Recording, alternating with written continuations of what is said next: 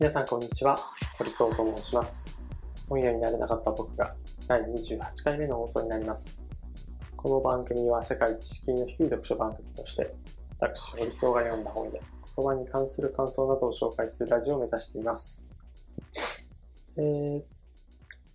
半沢直樹シリーズ。あのー、原作ケイド・ジュンさん原作も読んでいたんですけれども、あの、この度、久しぶりにこうテレビドラマ、あの、放送されて、やっぱり今回も着実に視聴率が上がってきているなと思っています。前回も、あの、20%後半だった視聴率が、最終回に40%、ドーンとこう跳ね上がるみたいなことがあったので、で、今回こう盛り上がりであったりだとか、まあ、ちょっと時代があの、まあ、時代違うと言っても、そんな10年、20年違うわけじゃないですけど、まあ、やっぱり SNS ではものすごく盛り上がってますし、裸、うんと、どっちの方が面白かったって言われると、あの、前作と今作、すごく、えー、観点によって分かれるとは思うんですが、今回はスケールがものすごく大きくなっている話だなと特に、あの、後半の帝国航空をめぐる政府との戦いみたいなところは、多分前回はこう、ビジネスの間、枠組みの中だけで完結していた話が、一気に、えっ、ー、と、官民というような、えー、一つこう、枠組みがこう大きくなってきているものなので、なんか見応えはすごくあるなというふうに感じます。まあその、うん、やっぱり、あの、細部は、あの、ちょっとずつこうデフォルメしなくちゃいけないというか、やっぱりこうビジネスの中であれば、ビジネスの中のこうルールであったりだとか、そこを掘り下げて、その穴をついたりだとか、あ、こういうルールのもとで書いてるんだみたいなことがあったので、まあ、もちろん、こう、エンターテインメントとして面白く描くもの。これはこう原作ともテレビシリーズとも違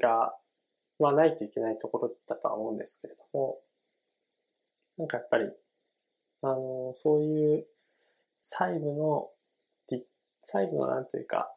うん、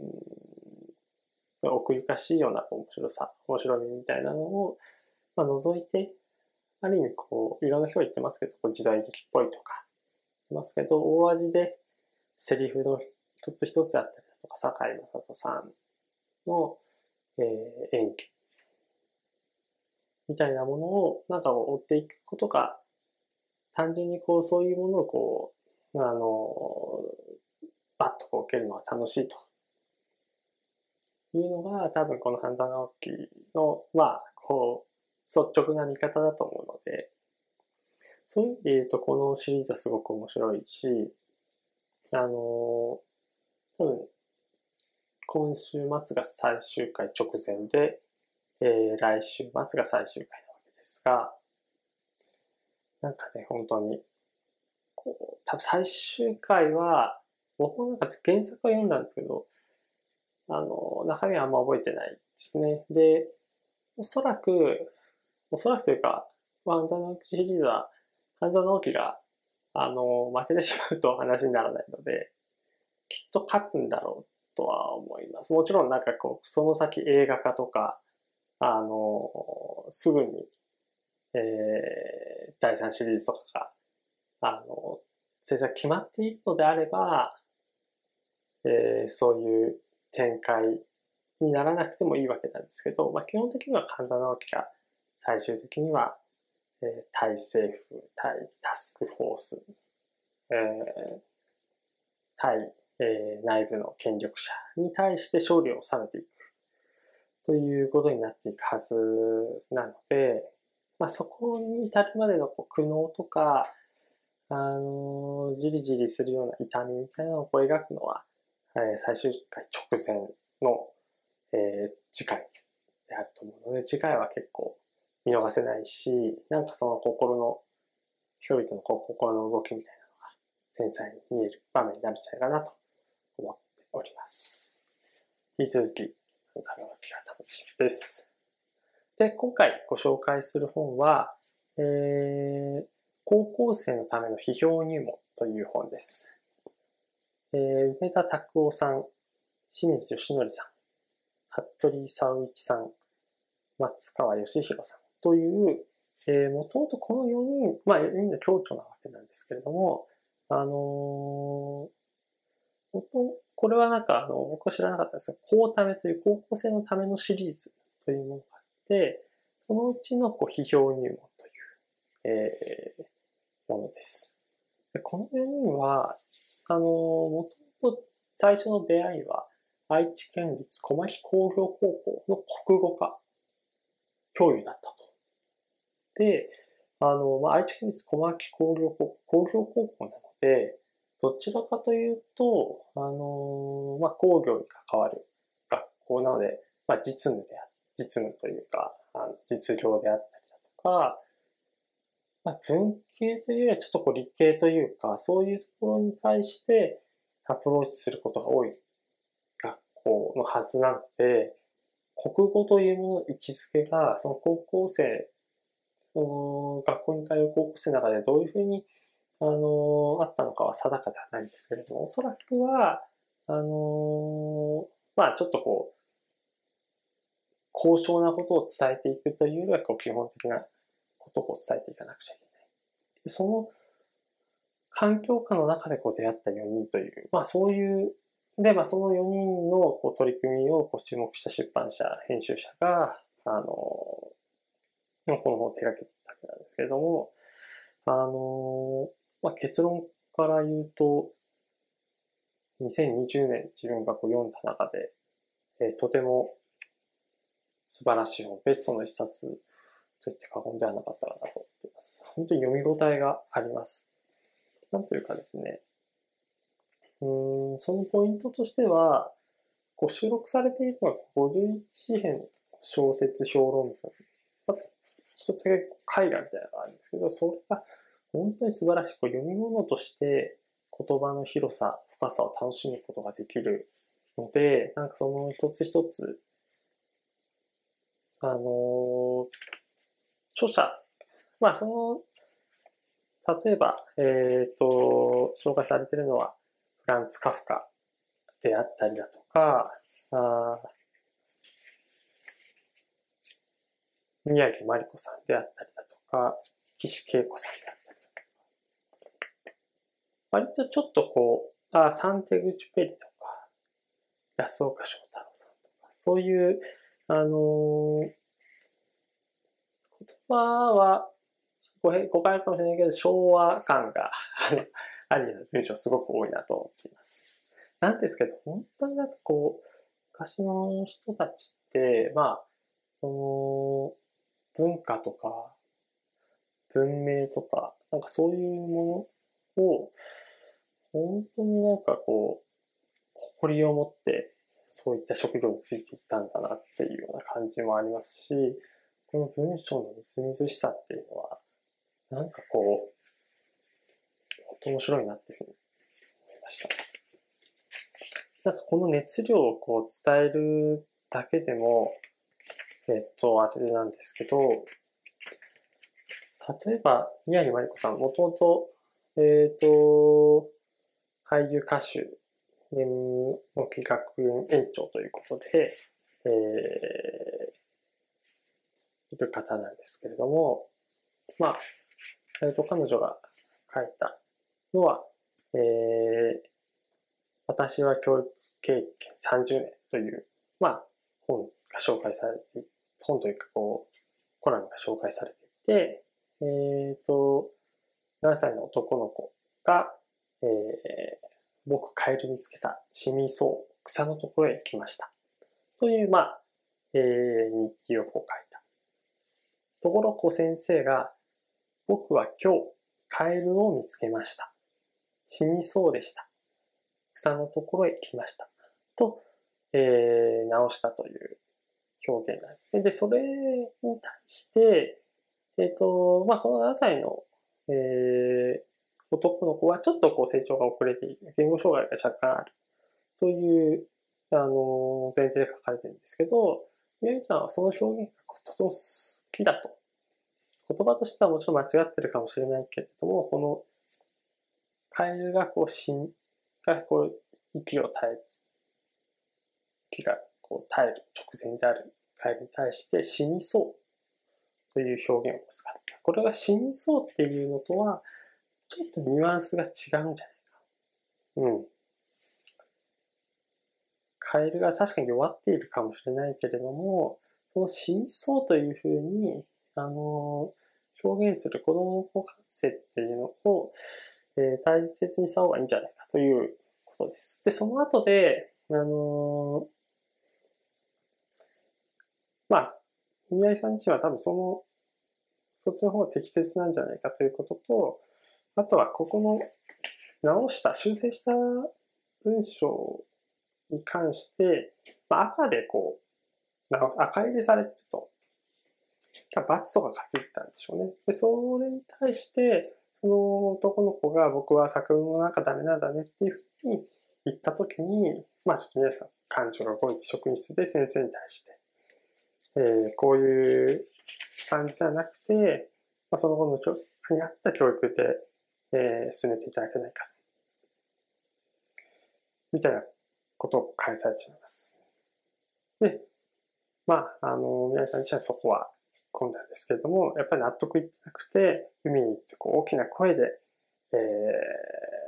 ー、長いだけがのじゃねえぞと、海に言いつけて、砂浜にひっくり返って大声を開いてないと。ちゃんと答えが返ってきた。何がザブンザブンと繰り返しなさいと繰り返した。ああ、この、あの、どの、このお話自体も、えっ、ー、と、文庫本にして、1、2、3、4、5ページぐらいの分量なんですね。ほとんど短い中で、すごくこう読み応えのある気象転結がしっかりしていて、エピソードもなんかこう独特だし、こういう作品がすごくあって、で、その小説や評論文の中で、えー、評論とは何かということをこう論じるという趣旨の、えー、作品になっています。で、あのー、ここからちょっと若干愚痴になってしまうかもしれないですけど、あの、僕の本当にこう所感です。所感ですけど、本当こう、あのどの立場の人たちも、まあ、やっぱりこう、批判される、批評されるっていうのはすごく苦しいものなので、えっ、ー、と、特に芸術家、アーティストと呼ばれている人たちは、そういう声に一しこ耳を傾けていると、あの、作品自体が作れなくなってしまうという側面はある。同じく、えー、政治家がこう、あの、良きと思って、えー、行った政治に対してメディアがこう批判をする。まあ、そういう構図が、あの、本当になんか、口だけ、口だけ、外野から、あの、外野のこう安全なところからこう口だけで、えー、避難してるよね、みたいなな風潮が若干ある気がしていて、それはすごく恐ろしいことだなと個人的には思っています。あの、役割として批判とか批評っていうものが機能しなくなったりとか、あるいはこう大衆がそこにそういう批判、批評という姿勢そのものを拒絶するようになってしまったら、それはそれすごく恐ろしいですよね。あの、手を動かしてない人に俺の気持ちがわかるのかっていうことでこう一周されて、すべての施策が、あの、無条件でスルスルっとこう、受け入れられるだけになってしまったら、あの、それがたとえ素晴らしい政策であったりだとか、あの、正しそうな行為であったとしても、それに対して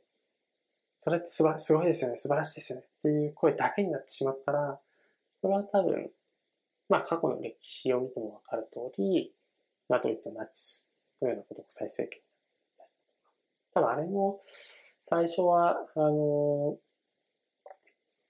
そんなにこう大きな運動になるわけではなかったし、当時こう、ナチスを称賛していた人たちも、本当にこう心から称賛していて、そういうこう独裁みたいなことが、あの、発生するなんて思いもしなかった状態から、まあこう、ああいう現象がどんどんどんどんエスカレートしていったはずなので、あの、多分メディアとかの役割は、まあ、特にこう政治に研究すると、どんなにこう正しかったりとか、どんなに素晴らしい策を言っていたとしても、きちんと正しい言葉、あの、適した言葉で批評するってことがすごい重要なんじゃないかな。で、実際その批評っていうものを、あの、まあ、このこ、この高校生のための批評にも、その51編の小説評論文に加えて、えっ、ー、と、この小説11章で成り立ってるんですけど、コラムが、あの、その、えー、章末に展開されます。なので、11個のコラム。これは、これが、えっ、ー、と、梅田さん、清水さん、服部さん、松川さんが、えっ、ー、と、ご自身で、えー、編まれたこと。まあ、この小説自体は、こう、50編の作品を、あの、編んだというのも、まあ、彼らの、えー、著者としての役割なんですけど、編集というか。その中でこうコラムを書いたというのも、えっ、ー、と、それぞれの役割だったんですが、この一章の章末の批評が生まれるときということで、批評そのものって何なのかってことを書かれていて、これがまあ本当この、えっ、ー、と、読み物自体を物語ってるなと。批評という言葉が本書の題に付けられているのを見たとき、諸君はどう思っただろう。多くの人はその言葉から評論という言葉を連想したのではないだろうか。批評と評論、言葉の用い方もよく似ているようでややこしい。えー、評論とは文章の体裁そのものを指す言葉である。つまり評論文のスタイルを取った文章。何事かについてある主張を読者に訴えるのに論理的な記述と構成が展開される文章だ。広く言う論説文や随想もこのスタイルの範疇に重なっている。批評とはそれでは何だろうか。少なくともそれは表現のスタイルの名称ではない。人の悪口を言うことでもない。例えば評論が人の心を動かし共感を与えるためには論理の展開がなるほどという妥当性を持っていないのはもちろん。だが、超その中に読者をハッとさせるような個性的な批評が含まれていることが不可欠である。批評なくして評論は成り立たないが、批評自体は文章で表現されなければならないというわけではない。人が、えー、事物に対して、他者に対して、あるいは自分に対して、引いては世界に対して抱き持つ精神の働きなのだ。それは人間が一人一人皆それぞれにかけない個性の持ち主である。思想の主体であることの証に他ならない。これあの、3個前かな、関東の永遠平和のためというもので、えっ、ー、と、一つの、一つの共和国みたいなのが、こう、全世界、地球、地球のこう単一国家が作られるよりも、それぞれの国が今あるような状態。単一国家の中のこう、単一のえー、国際法ではなくて、一つ一つの、えー、国やあの民族の、えー、それぞれの法がある方があの望ましい。それはやっぱこの単一の国が作られることで積極的にこう理念を作られるよう作られると、それをこう、意思を守ろうとするということにおけるこう暴力性みたいなが発生してしまうよねと。で、そこにこう属さないということになったときに、そこの国に対して、えー、なんで離れるんだみたいな。そういうこう圧力をかけざるを得ないような状況って絶対生まれる。そこの単一国家の、えー、理念がいかに素晴らしく正しかろうと、あの、そういう状況は絶対発生し得ると。なので、あの、選択肢としては消極的かもしれないけれども、あの、それぞれの国がそれぞれの法律に基づいてやるようなことの方が望ましいんだっていうことを言ってると、割とこう、近いこと言ってるかもしれないなと。やっぱりこう人間一人一人、それぞれこう個性があって、で、思想の主体があって、それをなんか一つの何か価値観にあのまとめ上げようとするのはすごく危険。なので、何こう、批評っていうのは、なんかこう、言葉はちょっとこう、尖ったりしているけれども、誰にでもあるこう精神精神の働きっていうふうに言ってますけど、誰にでもが、あのー、もともと持っている姿勢なのか。で、えっ、ー、と、こ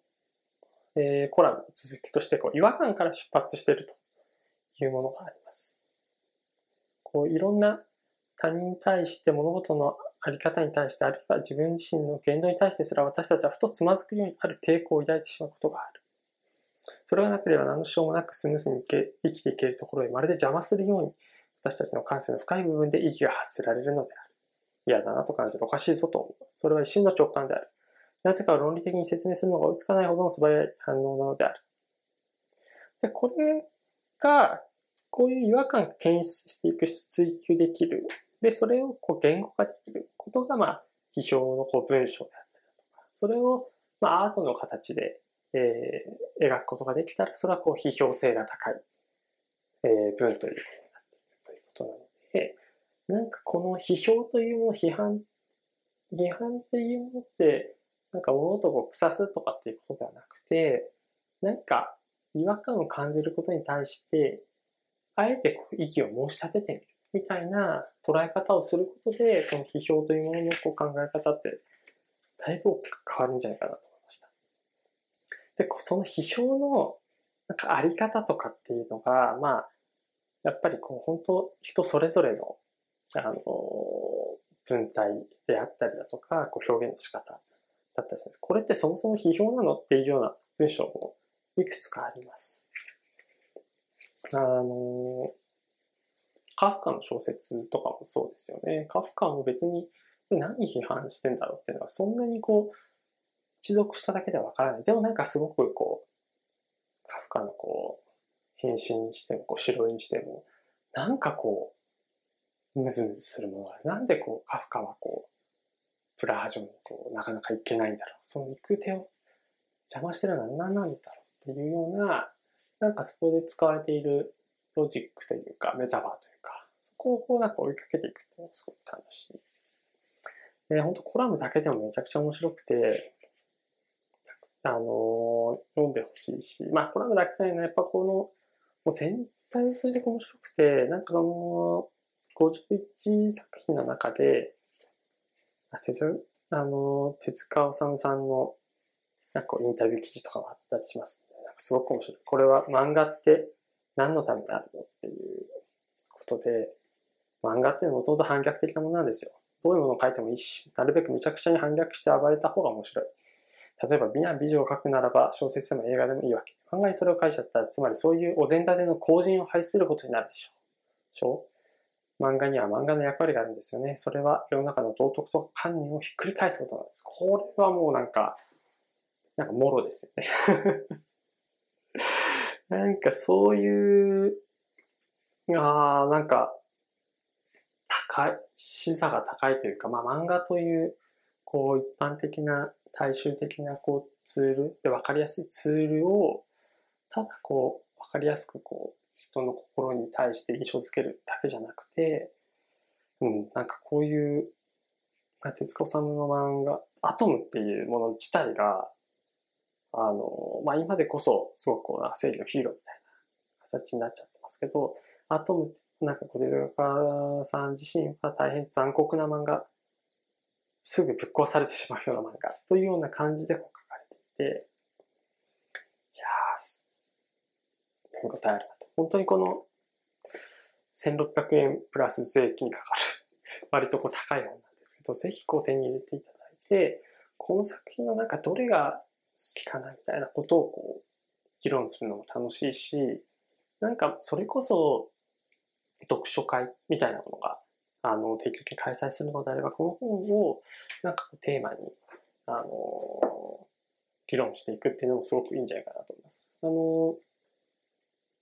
それぞれの作品には、あの、それぞれの作品だけじゃなくて、えっ、ー、と、これはどういう批判的な観点が含まれているのかみたいな、そういった問いがあの、記されているんです。その問いを、あの、さっきの4人の先生方が解説するような文章が書かれています。なので、そういう、答え合わせもまあできるんですね。まあ高校生のための批評入門という、まあそういうこう、割と education な側面がある雑誌、あの、ある本なので、そういう意味でも、あの、読み応えがある本だなと思っています。なんか本当この熱量だけで今日は、あの、頭からお尻まで行ってしまいましたが、ぜひぜひこの批評というもののクリエイティビティさ、批評ってとてもクリエイティブな行為なんだよということを、ぜひ、あの、まあ、